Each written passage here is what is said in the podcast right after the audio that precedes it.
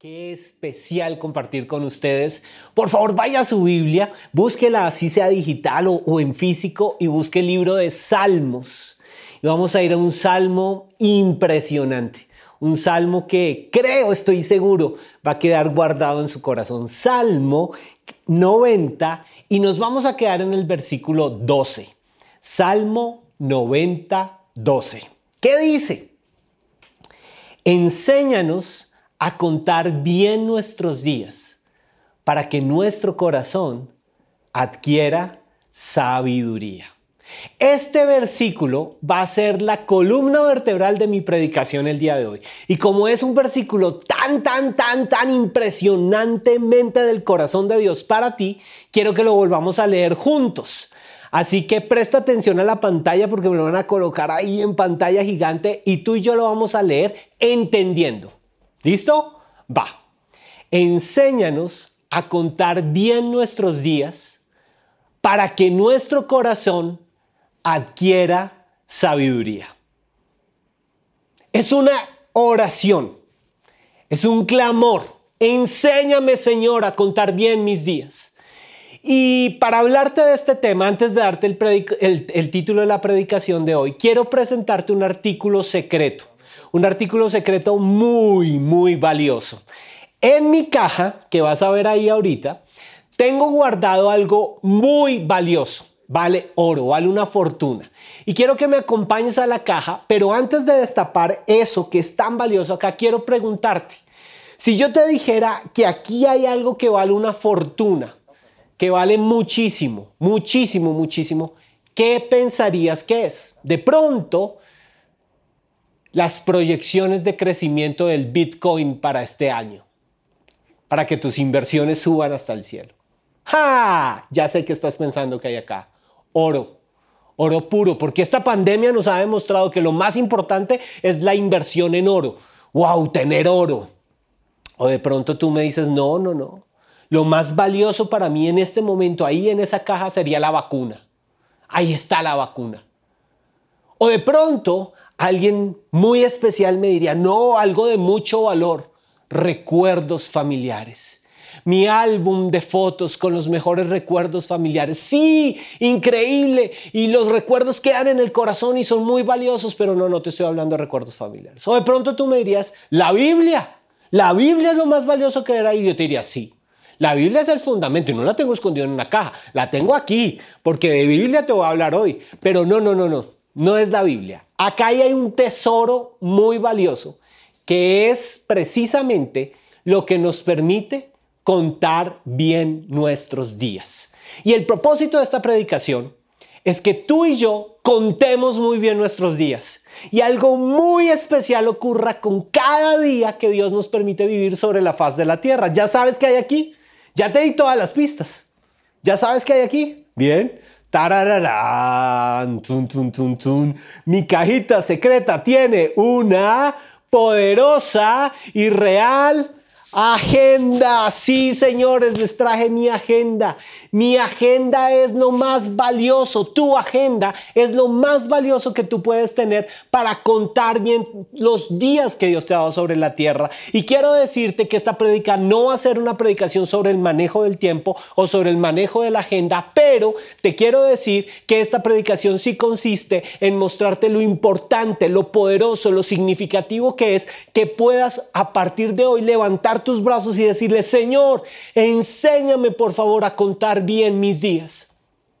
Y que cada mañana lo primero que tú hagas sea presentarte delante de Dios y bendecir tu día y decirle, Señor, me has dado este día. Enséñame a contar también este día. Que todo lo que acá está escrito en mi agenda, hoy tenga el respaldo tuyo y te glorifique. Y quiero decirte algo. Un día hace la diferencia en tu vida. Un día bien vivido es la gloria de Dios sellando y afirmando su voluntad sobre ti.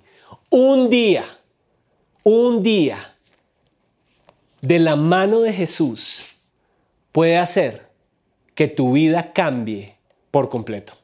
Hay un valor poderoso en nuestros días. Este salmo el Salmo 90, lo escribió alguien muy especial. Y construyendo esta prédica quise saber quién hizo el Salmo 90. Y fue glorioso cuando me senté a estudiar el Salmo 90 y encontré que el Salmo 90 fue escrito por Moisés. Sí, señores, por Moisés. Y si tú miras el título en tu Biblia, por eso me encanta la Biblia escrita, no solo la digital, aunque la digital creo que también aparece, pero si tú miras el Salmo 90, el título va a decir arriba, Salmo de Moisés, y escucha esto, coma, hombre de Dios. ¡Wow! Moisés, eso quiere decir que cuando tú entiendes el valor de tus días y puedes escribirle a Dios en una canción, Señor, bendigo mi día, por favor, dame la sabiduría para vivir este día, inmediatamente tú vas a tener el corazón de Dios. Y se va a decir de ti, hombre, mujer de Dios, que aprendió a contar cada día y a vivir cada día en mi presencia. El año 2006 es un año que yo recuerdo con mucho, mucho amor en mi corazón porque fue el año en que empecé a trabajar aquí en la iglesia a tiempo completo. Y para mí fue un gran, gran cambio en mi vida. Pasaron muchas cosas en el año 2006, pero recuerdo muchísimo que uno de los primeros momentos que tuve cuando ingresé a trabajar en la iglesia fue una conversación con la pastor Rocío Corson en que me dijo lo siguiente, Henry, vamos a tomar un curso y tú estás inscrito en ese curso y se llama Do It. Y ese curso me revolucionó. Ahora, quiero contarte algo. Yo ya llevaba muchos años trabajando afuera en lo secular, había trabajado mucho, había aprendido a manejar manejar una agenda, me habían explicado lo importante que era la agenda, pero hasta que entré a trabajar a la iglesia y tomé ese curso, entendí el valor de cada día y ese curso de Do me revolucionó la cabeza porque básicamente fue un curso tan sencillo acerca de cómo priorizar mi día y cómo lograr objetivos en un día. ¡Wow! Que era más que simplemente rayar una agenda y ver a ver qué hago. Gracias Dios por la pastor y por ese curso. Pero no contenta con Do después me metió en otro curso. De pronto ya dijo, este man no sabe manejar su tiempo. Y me metió en otro curso todavía más poderoso, los siete hábitos de la gente altamente efectiva. Y los siete hábitos de la altamente gente altamente efectiva habla acerca de planeación y de organizar bien tu tiempo.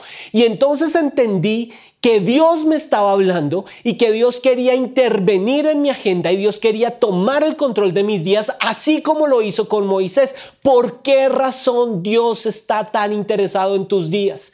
¿Y por qué razón Moisés escribe en esta canción, Señor, enséñame a contar bien los días para que mi corazón adquiera sabiduría?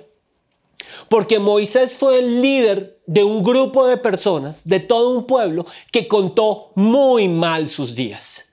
Y por causa de ese contar muy mal sus días y tener una agenda terrible, este pueblo que pudo haber entrado en la tierra prometida en un viaje por el desierto de 11 días, 11 días les pudo haber tomado en el máximo de distancia entrar a la tierra prometida, les costó 40 años.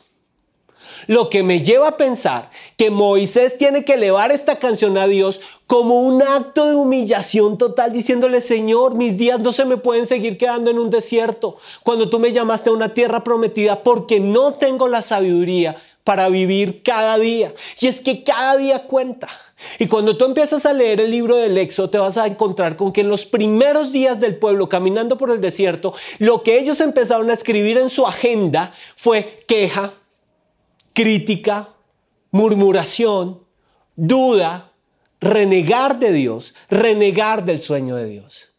Y entendí que la agenda de muchos de nosotros está llena de voces que nos desvían del plan de Dios, precisamente para mantenernos estancados eternamente en un desierto y que lo que contemos en nuestra vida sean días de desierto. Pero hoy quiero decirte que lo que Dios sueña contigo es que no cuentes días de desierto, es que tu agenda no se convierta en un listado de tareas no cumplidas y de sueños no realizados o de malos recuerdos, sino que tu agenda sea sellada por un Dios que te dice, yo cumpliré mi propósito en ti y cada día te daré la victoria. Cada día verás mi gloria. ¡Wow! Esto de llenar una agenda rompió mi corazón. Y lo más especial de esto es que Dios confirma sobrenaturalmente tu vida y tu agenda. ¿Cómo lo hace? Vamos un segundo al Salmo 90, 17. Así termina el Salmo de Moisés en donde él pide sabiduría para contar sus días. Salmo 90, 17. ¿Qué dice el Salmo 90, 17? Escucha. Que el favor del Señor esté sobre nosotros. Confirma en nosotros la obra de nuestras manos. Sí, confirma la obra de nuestras manos. Te lo quiero volver a leer. Que el favor del Señor nuestro Dios esté sobre nosotros. ¿Qué quiere decir eso? Que sobre tu agenda, lo que has planeado, lo que has pensado, lo que has soñado, esté escrita la palabra favor de Dios. Confirma en nosotros, Dios, confirma la obra de nuestras manos. Hazla, hazla una bendición, que lo que nosotros hacemos con nuestras manos cada día sea de bendición. Sí, Señor, confirma la obra de nuestras manos. Respáldame, Señor. Respalda mi día. Respalda mi trabajo. Respalda lo que hago en la mañana, a media mañana, a mediodía, en la tarde, cuando cae la noche. Respalda, respalda mi sueño, Señor. Que tu gracia esté en mi agenda que tu gracia esté sobre mi día. ¿Por qué te estoy hablando de esto? Porque hoy te quiero presentar la agenda de Jesús. ¿Sabías que Jesús tenía una agenda? Y hoy quiero mostrarte cómo de la misma manera como Moisés escribió, enséñame a contar bien nuestros días, Jesús aquí en la tierra vivió días poderosos.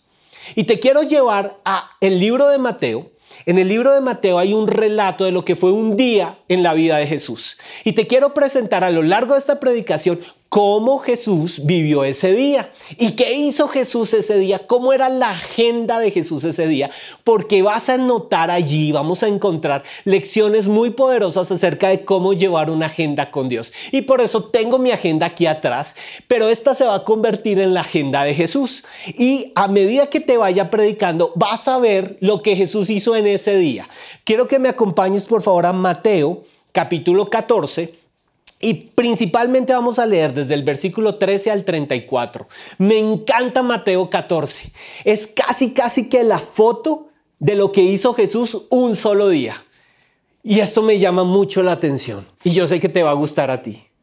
Imagínate todo lo que Dios permitió que Jesús hiciera sobre la tierra en un solo día. Imagínate, piensa en cómo Dios en el cielo respaldó a su Hijo un día. Y el Salmo de Moisés se hizo realidad en la vida de Jesús. Así como Él quiere respaldar tu día y bendecir la obra de tus manos. Bien, empecemos. Todos tenemos una agenda y todos a veces pensamos qué es lo que tenemos que anotar en la agenda. Vamos, vamos, anotemos algo inteligente, organicemos nuestra vida. Señor, respáldala. Pero imagina que la forma como Jesús empezó este día de Mateo 14 fue terrible de donde te quiero decir algo, y es que toda agenda no está preparada para lo que Jesús tuvo que enfrentar, y se llama crisis. Lo primero, lo primero que Jesús tuvo que vivir una mañana fue una crisis terrible, y quiero que me acompañes precisamente a esa crisis. Mateo 14, 13 inicia así. Cuando Jesús recibió la noticia, un segundo, Mateo 14, 13 cuando Jesús recibió la noticia. ¿Qué noticia recibió Jesús? Una muy mala noticia. ¿Cuál fue la muy mala noticia que recibió Jesús? Herodes había tomado preso a Juan el Bautista y lo tenía encarcelado. Herodes tomó la decisión de decapitar a Juan el Bautista. Y los discípulos de Juan el Bautista llegan corriendo donde está Jesús una mañana y le traen esta pésima noticia a Jesús. Jesús, Herodes decapitó a Juan. Juan está muerto. Qué bonita forma de empezar un día. Y esto es lo duro de las malas noticias. Por más organizados que seamos, nuestra agenda no está lista para la crisis para el duelo, para el dolor. Está arrancando el día de Jesús y la primera noticia que llega a sus oídos es, Juan, Juan el Bautista, el que te abrió el camino, el profeta, el que te bautizó allá en el río Jordán, está muerto. Por culpa de la injusticia, del odio, de la rabia de un mal hombre, movido por malas pasiones, que llegó a matarlo, a decapitarlo. Es una muy mala noticia. Y yo sé que en este tiempo estamos rodeados y bombardeados de malas noticias. Y yo sé que en este momento hay personas que podrían decirme, yo ni siquiera tengo una agenda, yo no sé ni para qué vivo en la tierra, yo no quiero vivir. Yo sé que hay personas que en este momento puedan estarse conectando a esta, a esta, a prédica y me van a decir, los días no tienen sentido para mí o están perdiendo el sentido, no son lo que era antes. Pues quiero decirte algo, si estás aquí conectado y si llegaste hoy, es para entender que Jesús, Jesús también te entiende porque Él vivió malos días y Él también recibió malas noticias. Pero no te conformes con saber que Jesús te entiende, Pon tus ojos en la agenda de Jesús, porque Jesús vivió el dolor, pero supo vencer el dolor de la muerte de Juan el Bautista. Y las lecciones de lo que Jesús hizo ese día son las lecciones que hoy te quiero presentar a ti para que sepas que hay respuesta para tu dolor que Jesús sabe lo que es una mala noticia en nuestro día, que Jesús recuerda esa fecha en la cual tú dices, quiero olvidar este día, este día no lo viví bien, este día fue lo peor que me pudo haber pasado, Jesús lo sabe. Pero Jesús también sabe que cuando las malas noticias acechan y llegan a nuestra agenda, hay una respuesta. Hay una salida, hay una solución. La crisis no puede gobernar tus días. Quiero que escuches esto. La crisis no tiene que gobernar tus días. El día puede empezar mal, el mes pudo haber empezado muy mal como ocurrió en Colombia este año, el año pudo haber empezado muy mal, puedes estar ante la suma de grandes crisis, pero hay una respuesta. ¿Qué hizo Jesús cuando escuchó la mala noticia? Y supo que Juan había sido decapitado. Segundo paso. Quiero que me acompañes a, Mateo 14, 13. Cuando Jesús recibió la noticia, se retiró él solo en una barca a un lugar solitario. ¿Te das cuenta de la forma como la Biblia nos habla? El énfasis que está haciendo. Cuando Jesús recibió la noticia, se retiró él solo en una barca a un lugar solitario se retiró él solo a una barca en un lugar solitario. Énfasis sobre énfasis sobre énfasis. Muchas veces después de la crisis tenemos que pasar por un tiempo de soledad. Y aun cuando la soledad pareciera ser una enemiga, Jesús nos va a mostrar qué hay con la soledad que puede ser una respuesta de Dios para tu crisis. Y es que muchas veces vamos a tener que nuestra agenda anotar, este es un tiempo para estar con Dios. Este es un tiempo de soledad. Y Jesús buscó la barca y no me imagino al Hijo de Dios, al Todopoderoso, tomando una barca, subiéndose en ella, sin nadie a su alrededor, soltando el ancla y conduciéndose hacia un lugar solitario. Pero hay algo impresionante en este relato. Y este es el error que todos con nosotros cometemos. Y es que a veces queremos estar solos, necesitamos estar solos. La crisis nos demanda un tiempo de soledad, pero en nuestra barca metemos, invitamos tres enemigos desastrosos. Autoconmiseración, autocompasión y autojustificación. Y entonces estamos en la crisis, pensamos que nadie nos entiende, nos vamos a tiempos de soledad y ahí en la soledad de nuestros pensamientos empezamos a maquinar ideas como estas. Autojustificación. Pues yo me las arreglo como pueda. A mí siempre me ha tocado solo y pues solo la saco votos internos. Nadie me entiende.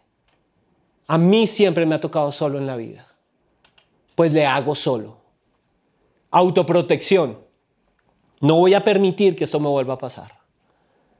No voy a dejar que nadie nunca se levante para hacerme este daño. Voy a destruir al que se quiera presentar en mi vida a atacarme. Autoconmiseración. Pobrecito yo. ¿Cómo estoy sufriendo? Esto solo me pudo haber pasado a mí. Nadie me entiende. Dios no entiende mi dolor. Dios me abandonó. Estoy solo. El dolor me está consumiendo. La autoconmiseración, la autojustificación, la autoprotección son tres pecados del ego. Y el problema está cuando después de una crisis nos refugiamos en nosotros mismos, pero sin darnos cuenta, en esa barca metemos estos tres agentes que vienen a bombardear nuestra mente y hacernos daño, daño a nuestra fe. Nos llevan a pensar que hemos sufrido mucho, que somos las víctimas de la crisis, que nadie nos entiende, que de esta ya no volvemos a salir. Y son una gran cantidad de argumentos mentales enfocados en nosotros mismos que lo que buscan es que tu barca se hunda. Jesús fue muy sabio porque escucha las malas noticias y se aparta. Toma un tiempo para estar solo, pero Jesús no va a permitir que ninguno de estos tres enemigos, ninguna de estas tres voces entren en la barca con él.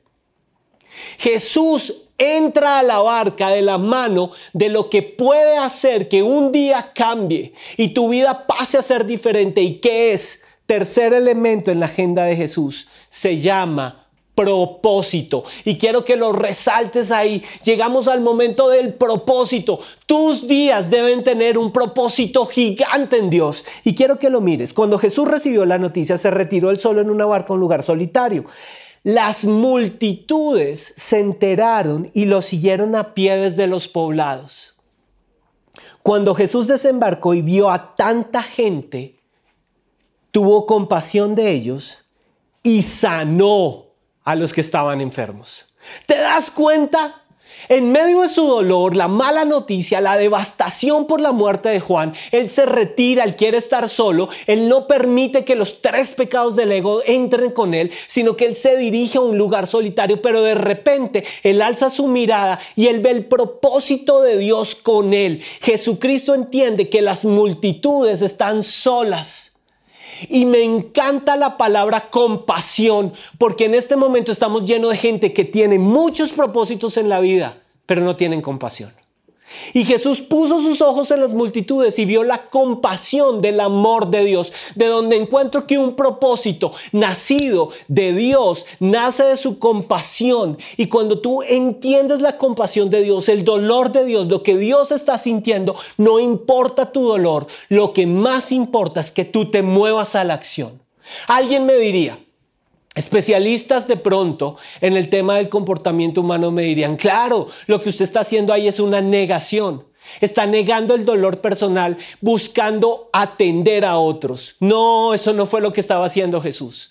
Lo que Jesús hizo no fue poner simplemente sus ojos en la compasión.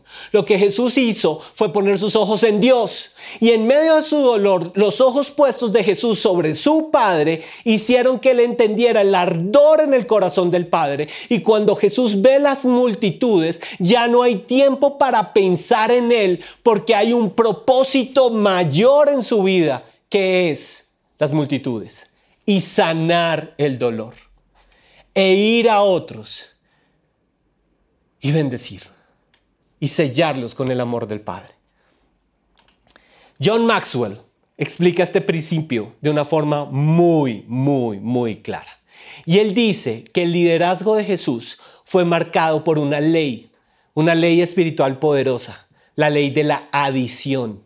Y escucha esto, si vas a poner algo en tu agenda, escribe la palabra adición, sumar.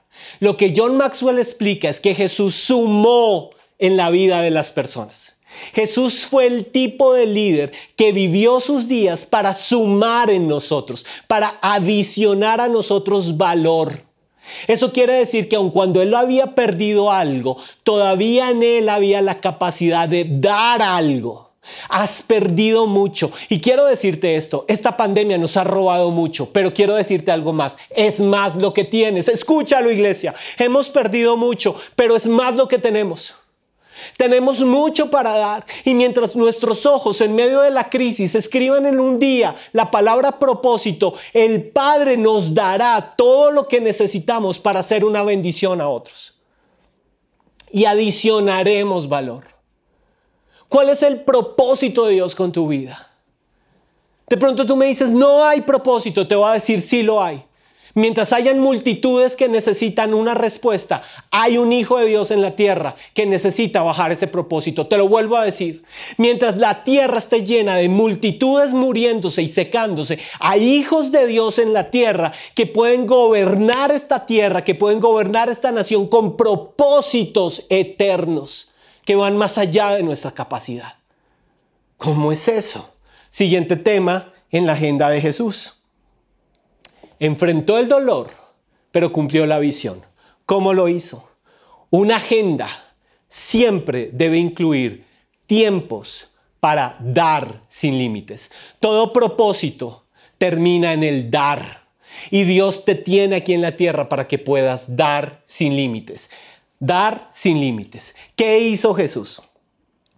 Al caer la tarde, se acercaron a él sus discípulos y le dijeron, el lugar es despoblado y la hora ya es avanzada. Despide a la multitud para que vayan a las aldeas y compren de comer. Jesús les dijo, no tienen necesidad de irse, denle vosotros de comer. ¿Qué me está diciendo acá la Biblia? Me encanta la Biblia. Al caer la tarde. Eso quiere decir que Jesús tomó todo su día, desde que desembarcó en la barca, vio las multitudes, las vio con compasión, sanó a los que estaban enfermos, cumplió el propósito de Dios, todo el día estuvo compartiendo con ellos.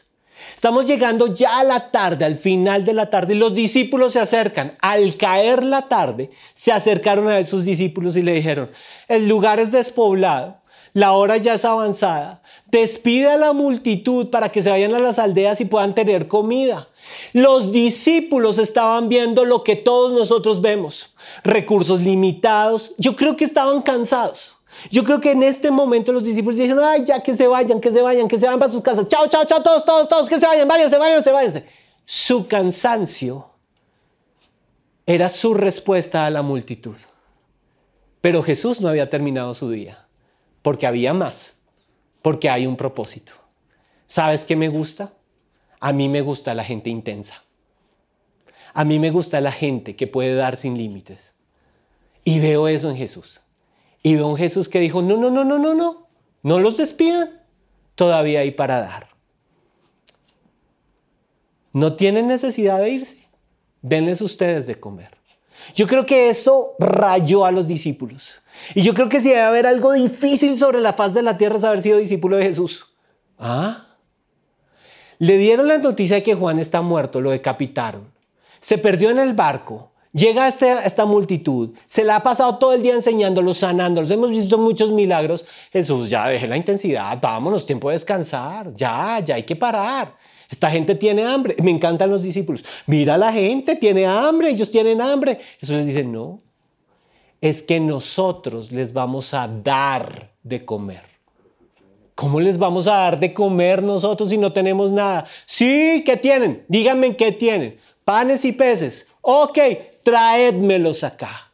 Y acá encuentro algo de la agenda impresionante. Y es que de pronto tú me dices que si yo no tengo nada para dar, te voy a decir algo. Así tengas poquito. Trae a Jesús lo poquito que tienes. ¿Tienes poquito? Ok. Ponlo en las manos de Jesús. Porque encuentro que Jesús adiciona, pero encuentro otra ley espiritual y es que se multiplica. Y la Biblia me dice que ese es el momento en que Jesús levanta la mirada al cielo, toma los panes y los peces que los discípulos les traen, ora al Padre y hay una multiplicación de comida de tal forma que cinco mil hombres, sin contar mujeres y niños, fueron saciados al caer la tarde. El día no se había acabado. Quiero decirte algo, no le pongas límites a la obra de Dios en tu vida. Te lo quiero volver a decir. No sigas colocando límites. Si tienes poquito, Él es capaz de multiplicar eso que puso en tus manos. No lo guardes, porque el día no se ha acabado.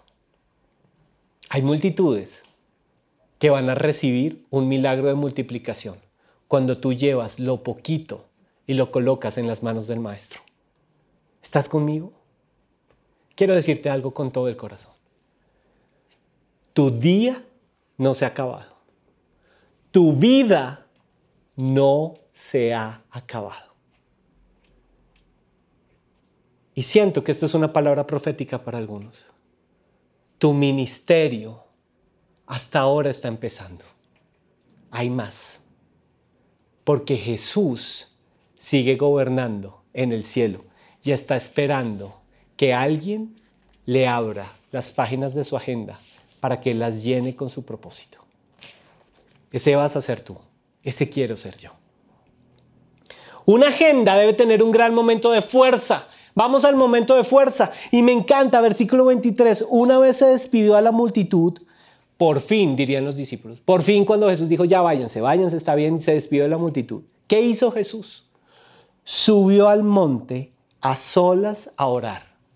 Y cuando llegó la noche, estaba allí solo. Tu agenda debe tener un momento de fuerza. ¿Y cuál es ese momento de fuerza? El momento en que has hecho mucho, pero el día no se ha acabado. Necesitas recuperar la fuerza. Y la fuerza no la recuperas en otro lugar que no sea el tiempo de oración. Mira esta frase que me encontré tan poderosa. Quien no sabe estar solo demuestra estar vacío. Te la quiero volver a decir. Quien no sabe estar solo, a solas con Dios, demuestra estar vacío. Y cuando tú estás vacío, no hay nada para dar. Y cuando no hay nada para dar, no hay multiplicación. Y cuando no hay multiplicación, no hay propósito. El momento de fuerza no lo puedes cambiar por nada, porque en el momento de fuerza es el momento en el que en tu día tú vas a ser lleno de todo lo que el Padre tiene para que Jesús pueda multiplicarlo a través de ti. En el momento de fuerza, el Padre te va a llenar y Jesús mismo lo va a multiplicar. ¿Y cómo termina el día de Jesús? Termina en la madrugada del siguiente día. ¿Qué pasó? Mateo 14, 25. Jesús se va en, el, el bote con los discípulos. Perdón, Jesús se queda orando, los discípulos se van en el bote, se meten en el lago. Hay una tormenta terrible. No contento con lo que fue el inicio del día, ahora tenemos una tormenta. Los discípulos están en medio de una tormenta. El día empezó con la crisis de la muerte de Juan y ahora están en medio de la tormenta. ¿Cuándo vamos a descansar, Señor? Algunos pueden levantar la mano y, Señor, me das una tregua, me permites respirar aire. ¿Qué está pasando, Jesús? Pero Jesús estaba orando, estaba en su momento de fuerza. Los discípulos estaban en la tormenta. Así nos sentimos muchas veces nosotros. Este es el momento en que Jesús se acerca a las 4 de la mañana. Algunos van a decir, ¿por qué a las 4 de la mañana? ¿Jesús llega tarde? No, Jesús no llega tarde. Jesús llega cuando es. ¿Por qué cuando es? Porque cuando ellos más aterrados estaban y más conscientes estaban de que necesitaban un milagro, aparece Jesús caminando sobre el lago, azotado en medio de una tormenta terrible. Es cuando Pedro se lanza al agua y le cree y empieza a caminar y se hunde. Pero esto es lo impresionante. Versículo 25. En la madrugada Jesús se acercó a ellos caminando sobre, sobre el lago. Un milagro más. Versículo 32. Y cuando ellos subieron a la barca, se calmó el viento. ¿Quiénes son ellos? Jesús y Pedro. La tormenta estaba terrible. Pedro se lanza al agua, empieza a caminar, se hunde, Jesús lo toma, lo saca. Y llegamos al versículo 32. Y cuando ellos subieron a la barca, Jesús y Pedro, se calmó el viento. ¿Sabes qué es lo que tú y yo necesitamos en nuestra agenda? Necesitamos paz. Y nuestra agenda debe terminar en paz. ¿Qué paz te estoy diciendo?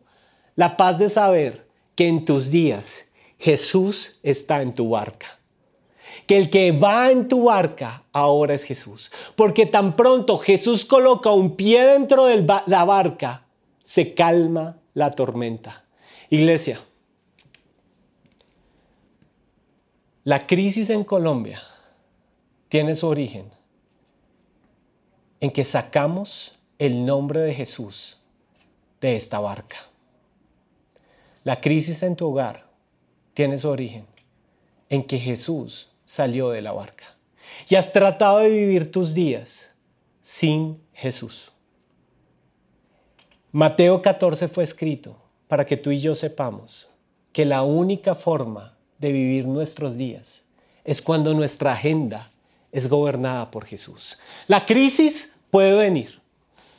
Necesitas ese tiempo aparte, ese tiempo solo. Pero no puedes estar gobernado a esos tres enemigos que te mencioné. No puedes permitir que la conmiseración, que la justificación, que la ira te acompañen. Tienes que buscar ese propósito de Dios. Tienes que encontrar esa razón por la cual estás en la tierra. Es el momento de dar, iglesia, como nunca lo hemos imaginado. Este es el momento de movilizarnos, de dar, de hacer las obras de Dios. Necesitamos este, esta, esta fuerza que Él nos da en el lugar secreto y ser revestidos de Dios. Pero a pesar de todo lo que hemos hecho y hecho y anotado y anotado y cumplido, si la paz de Dios no gobierna nuestros días, en vano lo hicimos. Pero cuando Jesús es el centro de la agenda y Él gobierna cada día, tu día termina en la paz de Dios. Asegúrate que Jesús esté en tu barca. Es la mejor forma de vivir nuestros días. Quiero que oremos. Quiero que cierres tus ojos allí. Y quiero que le digas esto a Jesús. Señor Jesús, aquí estoy. Estoy cansado. La he luchado. La crisis me devastó.